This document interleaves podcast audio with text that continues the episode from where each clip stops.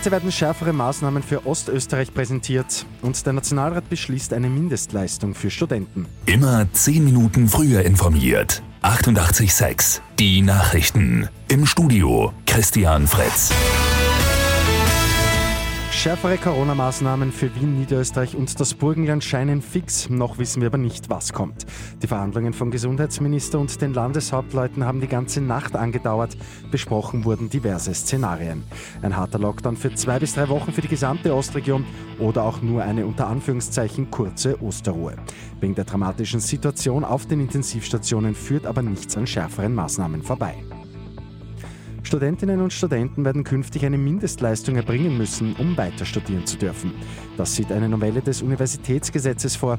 Diese wird heute vom Nationalrat verabschiedet. Konkret sind für Studienanfängerinnen und Anfänger dann 16 ECTS-Punkte innerhalb der ersten vier Semester vorgesehen. Ersten Prognosen zufolge dürfte die Likud-Partei von Benjamin Netanyahu die Parlamentswahl in Israel gewonnen haben. Es war ja bereits die vierte Wahl binnen zwei Jahren. Netanyahu hat damit die Chance, Premier zu bleiben.